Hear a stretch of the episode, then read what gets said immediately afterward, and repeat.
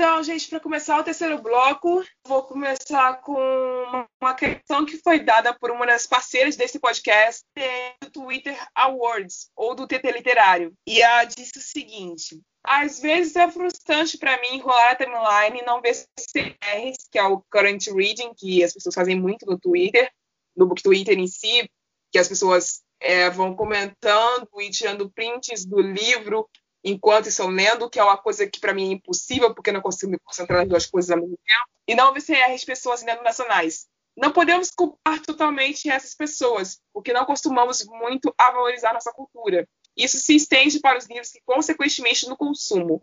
Outra coisa que me deixa chateada é a falta de valorização dos artistas independentes. Infelizmente, é bem mais fácil ver alguém gastar 150 reais em uma edição de capa gringa, o que é compreensível, porque algumas são lindas, do que gastar 15 reais em e-books nacionais.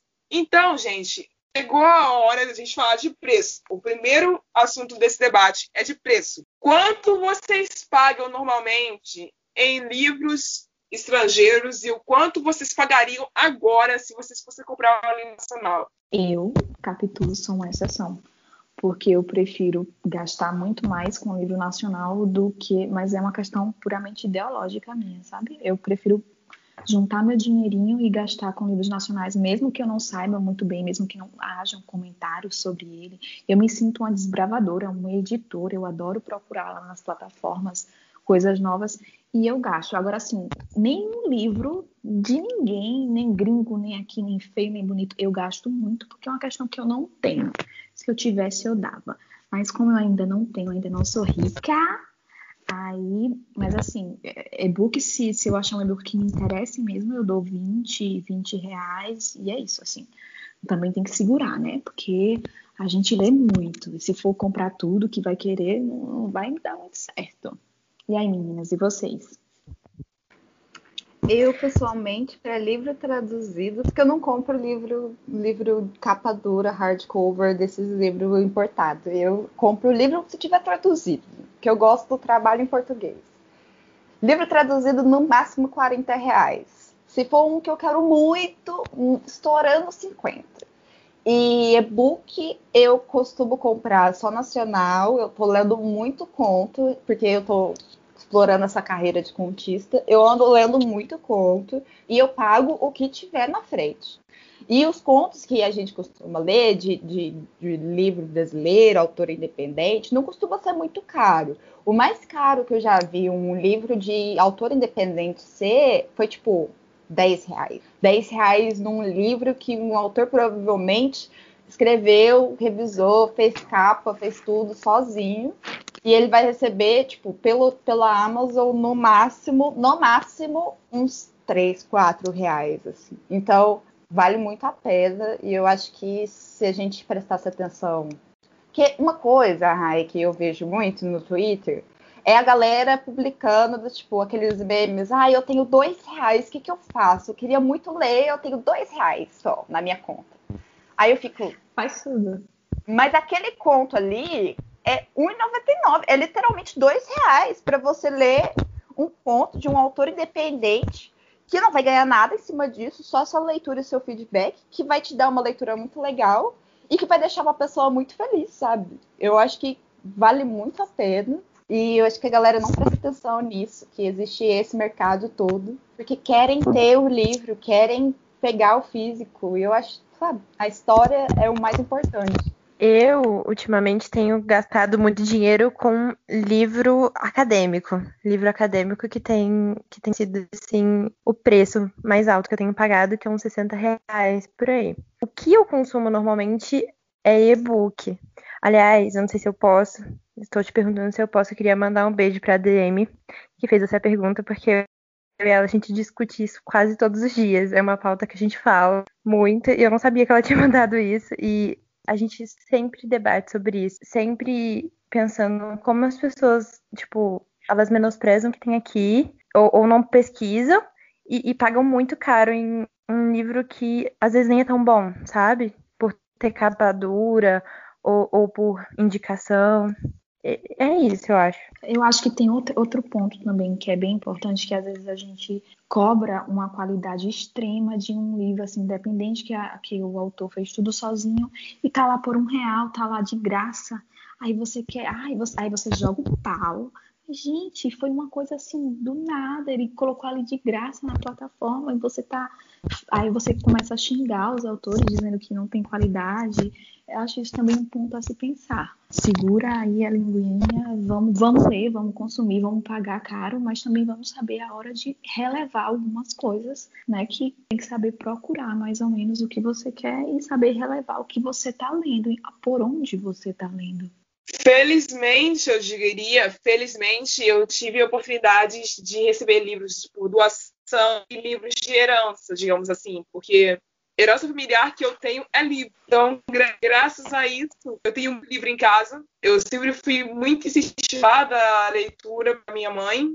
Eu aprendi a ler antes de ir para a escola. Então, a minha mãe sempre quis alimentar em mim esse desejo. Então, eu comprava e compro ainda muitos livros. Eu comprei recentemente seis livros de uma vez e, assim, é...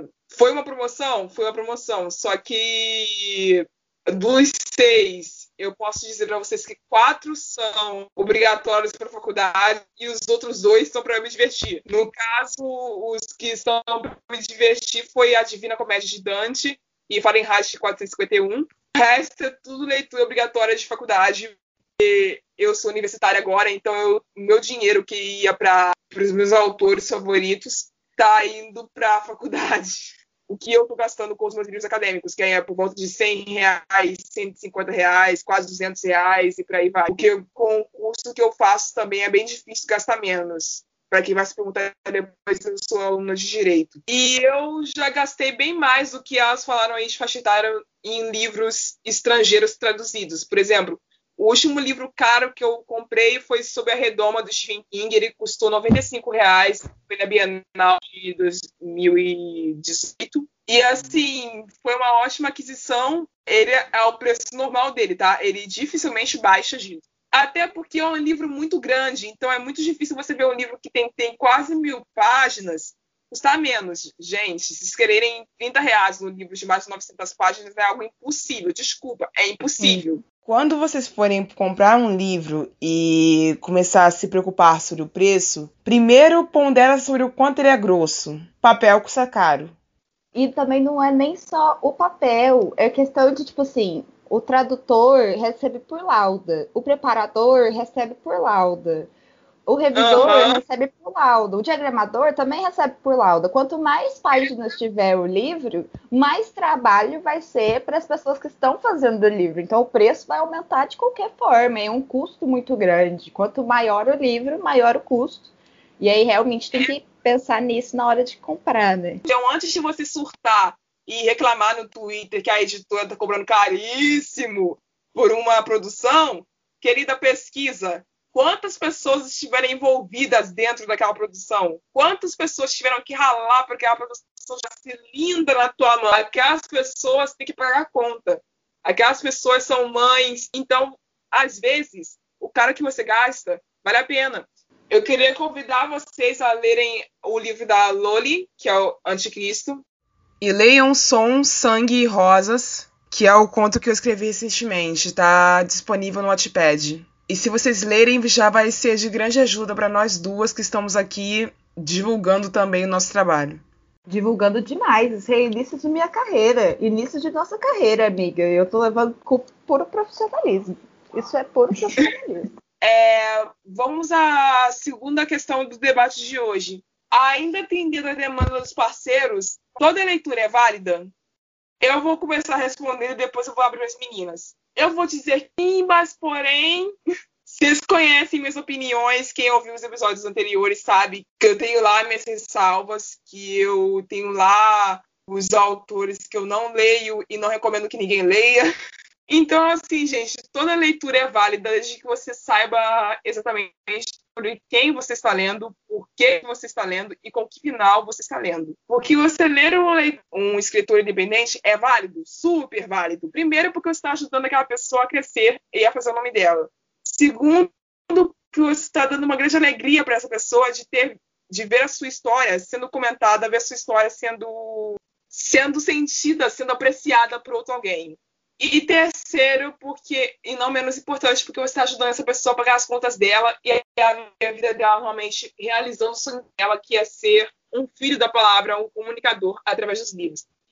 Eu acho que todas as leituras são válidas. A questão é saber o que você vai fazer com essa leitura, né? Acho que, que é necessário sempre ter uma leitura crítica do que você está lendo, saber apontar problematizações, aprender sempre, tentar aprender sempre com as leituras que você faz, mesmo que sejam para entretenimento. Eu acho que todo entretenimento também tem. Eu sou da posição de que tudo é político. Então, a, até a sua leitura de entretenimento e a forma como você se posiciona em relação a ela também é política. Então, eu sempre vejo problemáticas, até mesmo nas leituras que eu faço por prazer mesmo. E aí, eu acho que toda leitura é válida, principalmente sendo de um autor iniciante, nacional, independente, porque, primeiro, a Rai disse que é para ajudar a pagar nossas contas, mas para mim, pessoalmente, ele, o que vem primeiro é a minha experiência como escritora. Porque eu quero que as pessoas me deem feedback, eu quero que as pessoas comentem, eu quero que as pessoas leiam e me digam o que estão achando, digam onde eu estou errando. Por exemplo, esses dias, autores nacionais independentes, iniciantes, lançaram livros por aí, e aí virou um grande bafafá no book Twitter, porque sempre vira um grande bafafá no book Twitter, quando surgiram algumas resenhas negativas em relação ao conto.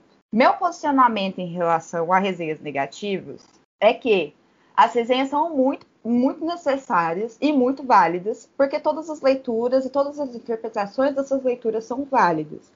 Se você recebe uma resenha negativa te falando, olha, você errou isso, isso e isso na sua escrita, no início da sua carreira, você consegue se modificar mais para frente, se construir melhor, aprender, escrever melhor, porque você tá tendo um feedback, mesmo que não seja aquele feedback que você queria. Todo mundo quer um feedback cinco estrelas, todo mundo quer que diga, nossa, sua escrita é perfeita. E é muito gostoso a sensação. Mas é muito mais real se a pessoa virar para você e falar: olha, eu li seu conto, achei legal, mas tem isso, isso e isso que me incomodou. E aí, na próxima, na próxima vez que você estiver escrevendo, você vai pensar naquilo. Então, lendo autores nacionais iniciantes e dando feedback, você acaba ajudando a gente a se construir melhor como autores melhores, que talvez nem seja o que você gosta de ler, mas você ajuda a gente a construir algo que a gente acha melhor, que os nossos leitores, os nossos nichos acham melhor. Então, é muito válido. E eu acho que o feedback para autores nacionais iniciantes é muito necessário, porque a gente só melhora a partir disso. É, gente, e a Lolita tá aqui falando de resenha negativa. Ela não está falando de você ir lá e mandar o autor nacional, seja ele iniciante ou experiente, independente, e se matar porque a escrita dele é horrível. Exatamente. Você sugerir suicídio a alguém nunca é certo em situação alguma. Então você fazer uma resenha crítica negativa é uma coisa, você mandar o escritor se matar é outra. Façam críticas negativas, façam críticas negativas. Porém, olhem bem o que é que vocês estão falando, porque é outra pessoa escrevendo. É um ser humano que está ali. Exatamente. É, exatamente. O problema que a gente Nossa. tem é isso, que as resenhas negativas acabam gerando bafafá, porque as resenhas negativas viram treta. E a treta sempre humilha, ofende, exclui, suja o nome daquele autor que está começando e que não precisava de tudo isso, sabe? Mandar se matar. Já aconteceu várias vezes com vários autores que o erro da pessoa foi ter, tipo, escrito mal, só escrito mal, matar, pedir para a pessoa se suicidar porque ela escreveu mal uma coisa. E aí isso não faz sentido nenhum. Eu acho que essa parte não deveria nem existir. É, é, é, eu acho, na minha opinião, qualquer leitura é válida. Se você gosta de, de ver aquelas fics super engraçadas que viram memes, tudo, tudo é válido. Agora sim, você tem que ter consciência, né? Que algumas coisas agregam mais, outras coisas é só para você rir. E com o tempo, com a leitura, acho que a gente vai ficando cada vez mais crítico. Uma leitura que você leu há anos atrás e passou algumas coisas despercebidas, hoje, se você for ler novamente, você vai ser outra pessoa e você vai ter uma visão, mesmo que seja só para curtir, para prazer que você está lendo, você vai ter uma visão que, nossa, aquele ponto está errado. E eu acho que é aí que a gente tem que focar também que, eu, que no Twitter tem muita gente jovem, e ter o cuidado para ler o que é adequado para você. Né? Você tem que ter cuidado nisso, mas quanto à leitura, gente, leiam o que vocês quiserem. Se vocês leem coisas mais fáceis, mais lineares, mais fofinhas, leiam. E com o tempo, eu tenho certeza que vocês vão evoluindo. Não tenham vergonha disso. Leiam e interajam. Todas as leituras são válidas, inclusive fanfics. Eu queria falar sobre isso um pouquinho, que eu vi muita gente falando mal de fanfic, sendo que tem muita fanfic muito boa. É só um, um gênero, é só uma forma de escrita. Não precisa diminuir isso. E toda leitura é válida, e eu sempre tento ter uma, uma leitura sensível. Toda vez que eu leio um livro de um autor que começou agora, eu sempre tento ver o que aquilo poderia ser. Claro, eu penso nas partes que foram erradas ou se teve alguma problemática e anoto mentalmente. Mas as minhas notas, de, ou, ou, a minha ideia, ou a minha resenha, geralmente é: aquele livro poderia ser mais do que ele é, tipo, se tivesse tudo um trabalho. Porque a maioria dos livros que são nacionais, assim, porque são os que eu mais leio, é só a pessoa. Às vezes tem um ou outro é, leitor beta, mas é só a pessoa ali dando a cara.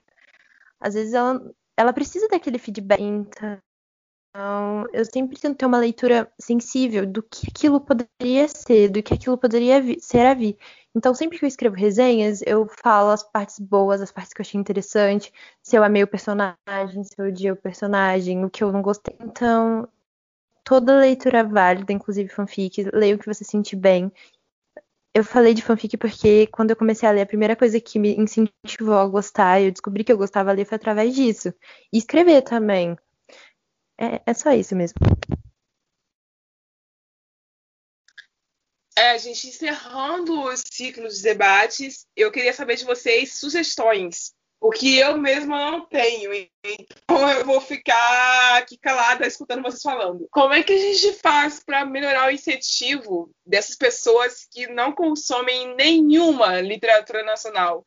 Para ajudar a gente a chegar um pouquinho mais perto da Rússia no ranking, sabe, algum dia.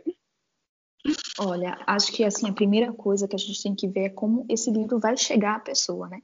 Se o livro não chegar, como é que vão ler? Mas, assim, para a gente ler mais, a gente tem que parar com esse preconceito e parar com. Tá estigmatizando só a leitura clássica. A gente tem que ler o que quer. Por exemplo, eu, eu conheço e acho, nossa, você é inteligente, você é estudioso. Não, gente, eu não sou. Você não tem noção do que eu tô lendo. É, isso daqui é comédia, isso daqui é um romance água com açúcar. Então a questão é você se sentir à vontade com o gênero. Se você gosta de ação, você lê sobre ação. Se você gosta de horror, você lê sobre horror. E assim se adequando. Eu gosto muito de pensar que para ler, para escolher uma leitura, você tem que ter uma inteligência emocional.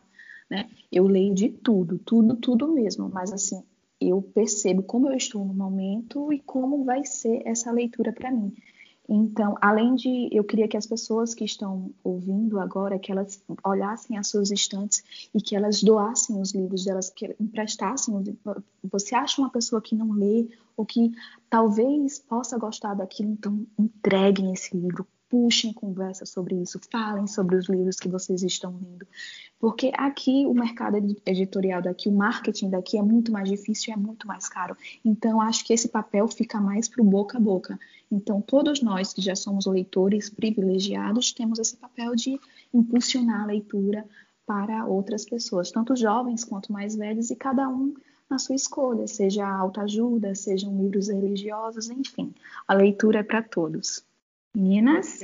Vou adicionar aqui que eu acho que o, tipo, projetos como Divulga Nacional, eles devem, devem existir, eles tem que estar presentes, a gente tem que divulgar os projetos de divulgação, estar sempre presente, conversando, gerando debates, porque é a partir desses nomes, dessas, desses perfis hoje em dia que a gente consegue bastante movimentação, até porque muita gente utiliza das redes sociais e as redes sociais são um grande canal para isso. Então, ajudar na divulgação, tipo, você não precisa nem ler. Tem muitos escritores independentes que escrevem coisas que eu não gosto.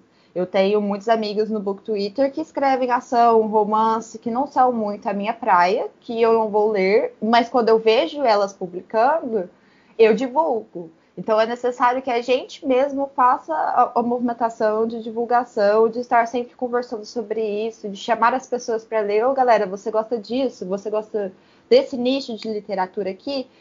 Leia isso, vai ser bom para você. Então, divulgar sempre com projetos, com a gente, nas nossas redes sociais, no nosso ciclo de amigos. Quando eu, eu, eu tento sempre trazer umas tríades, assim, sabe? Ou umas indicações mais pessoais. Eu sempre faço, tipo, umas gincanazinhas, assim, falando, perguntando para as pessoas o gênero que elas gostam de ler. Ou trazendo, tipo, aventuras com folclore, ou comparando, não, não comparando realmente, mas fazendo ali um paralelo de uma história estrangeira com uma história nacional. Essa foi uma maneira bem legal que eu achei que teve bastante repercussão, que o pessoal gostou muito, porque é falta de pesquisa. Se você pesquisar, você vai achar algum livro nacional que se encaixe no que você gosta. Mas, novamente, tem que ter aquela pesquisa e tem que ir atrás. Então, ultimamente eu tenho feito bastante uma, umas indicações mais direcionadas. É, eu acho que é isso.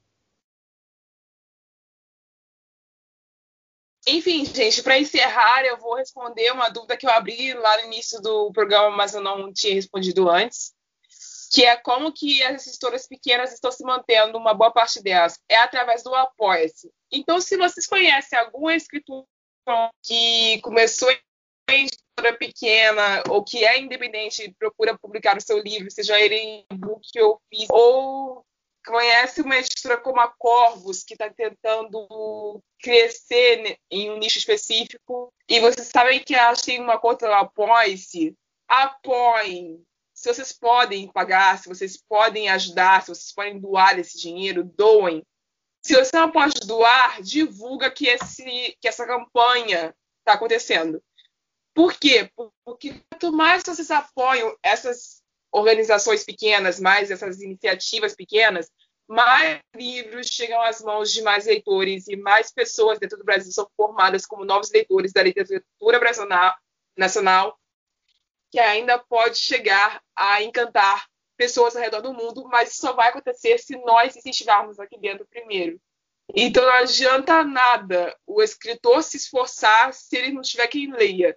Então é isso, gente. Muito obrigada pela audiência de todos vocês. Agradeço muito a presença de todas as minhas três convidadas aqui hoje.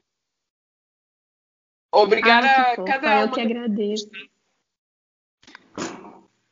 E continue. Muito obrigada. Amei participar. Continuem trabalhar, trabalhando, continuem produzindo, continuem fazendo o trabalho de vocês, que é maravilhoso. E é isso, gente. Esse foi mais um Entre Sumários Cast. Eu sou a Rai e eu te vejo na próxima. Até lá. Tchau.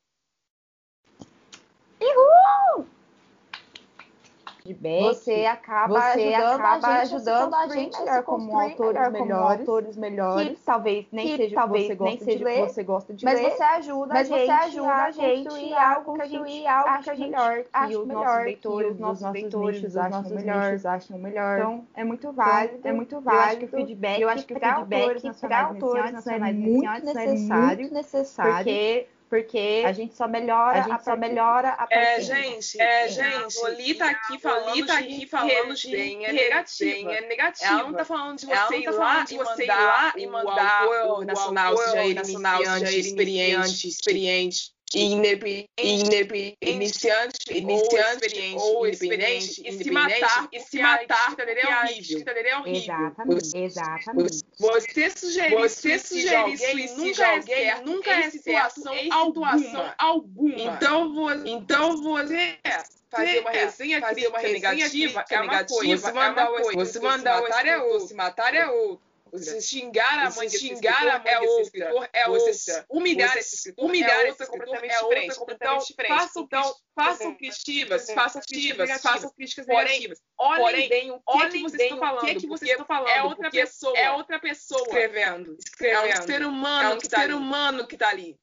Exatamente. É, exatamente. O problema que a gente Nossa. tem é isso, que as resenhas negativas acabam gerando bafafá, porque as resenhas negativas viram treta. E a treta sempre humilha, ofende, exclui, suja o nome daquele autor que está começando e que não precisava de tudo isso, sabe? Mandar se matar. Já aconteceu várias vezes com vários autores que o erro da pessoa foi ter, tipo, escrito mal, só escrito mal, matar, pedir para a pessoa se suicidar porque ela escreveu mal uma coisa. E aí isso não faz sentido nenhum. Eu acho que essa parte não deveria nem existir. É, é, é, eu acho, na minha opinião, qualquer leitura é válida. Se você gosta de, de ver aquelas fics super engraçadas que viram memes, tudo, tudo é válido. Agora sim, você tem que ter consciência, né? Que algumas coisas agregam mais, outras coisas é só para você rir. E com o tempo, com a leitura, acho que a gente vai ficando cada vez mais crítico. Uma leitura que você leu há anos atrás e passou algumas coisas despercebidas, hoje, se você for ler novamente, você vai ser outra pessoa e você vai ter uma visão, mesmo que seja só para curtir, para prazer que você está lendo, você vai ter uma visão que, nossa, aquele ponto está errado. E eu acho que é aí que a gente tem que focar também, que, eu, que no Twitter tem muita gente jovem, e ter o cuidado para ler o que é adequado para você. Né? Você tem que ter cuidado nisso, mas quanto à leitura, a gente leiam o que vocês quiserem. Se vocês leem coisas mais fáceis, mais lineares, mais fofinhas, leiam. E com o tempo, eu tenho certeza que vocês vão evoluindo. Não tenham vergonha disso. Leiam e interajam. Todas as leituras são válidas, inclusive fanfics. Eu queria falar sobre isso um pouquinho, que eu vi muita gente falando mal de fanfic, sendo que tem muita fanfic muito boa. É só um um gênero, é só uma forma de escrita. Não precisa diminuir isso. E toda leitura é válida e eu sempre tento ter uma, uma leitura sensível. Toda vez que eu leio um livro de um autor que começou agora, eu sempre tento ver o que aquilo poderia ser. Claro, eu penso nas partes que foram erradas ou se teve alguma problemática e anoto mentalmente. Mas as minhas notas ou, ou, a minha ideia, ou a minha resenha, geralmente é aquele livro poderia ser mais do que ele é, tipo, se tivesse tudo um trabalho, porque a maioria dos livros que são nacionais, assim, porque são os que eu mais leio, é só a pessoa. Às vezes tem um ou outro autor, é, leitor beta, mas é só a pessoa ali dando a cara. Às vezes ela, ela precisa daquele feedback. Então, eu sempre tento ter uma leitura sensível do que aquilo poderia ser, do que aquilo poderia ser a vir. Então, sempre que eu escrevo resenhas, eu falo as partes boas, as partes que eu achei interessante, se eu amei o personagem, se eu odiei o personagem, o que eu não gostei. Então, toda leitura é válida, inclusive fanfic, leia o que você sentir bem. Eu falei de fanfic porque quando eu comecei a ler, a primeira coisa que me incentivou a gostar, eu descobri que eu gostava de ler foi através disso. E escrever também. É, é só isso mesmo. É, a gente encerrando o ciclo de debates, eu queria saber de vocês sugestões o que eu mesma não tenho. Então eu vou ficar aqui calada escutando vocês falando. Como é que a gente faz para melhorar o incentivo dessas pessoas que não consomem nenhuma literatura nacional? Olha, acho que assim a primeira coisa que a gente tem que ver é como esse livro vai chegar à pessoa, né? Se o livro não chegar, como é que vão ler? Mas assim, para a gente ler mais, a gente tem que parar com esse preconceito e parar com está estigmatizando só a leitura clássica. A gente tem que ler o que quer. Por exemplo, eu, eu conheço e acho, nossa, você é inteligente, você é estudioso. Não, gente, eu não sou. Você não tem noção do que eu estou lendo. É, isso daqui é comédia, isso daqui é um romance água com açúcar. Então a questão é você se sentir à vontade com o gênero. Se você gosta de ação, você lê sobre ação. Se você gosta de horror, você lê sobre horror.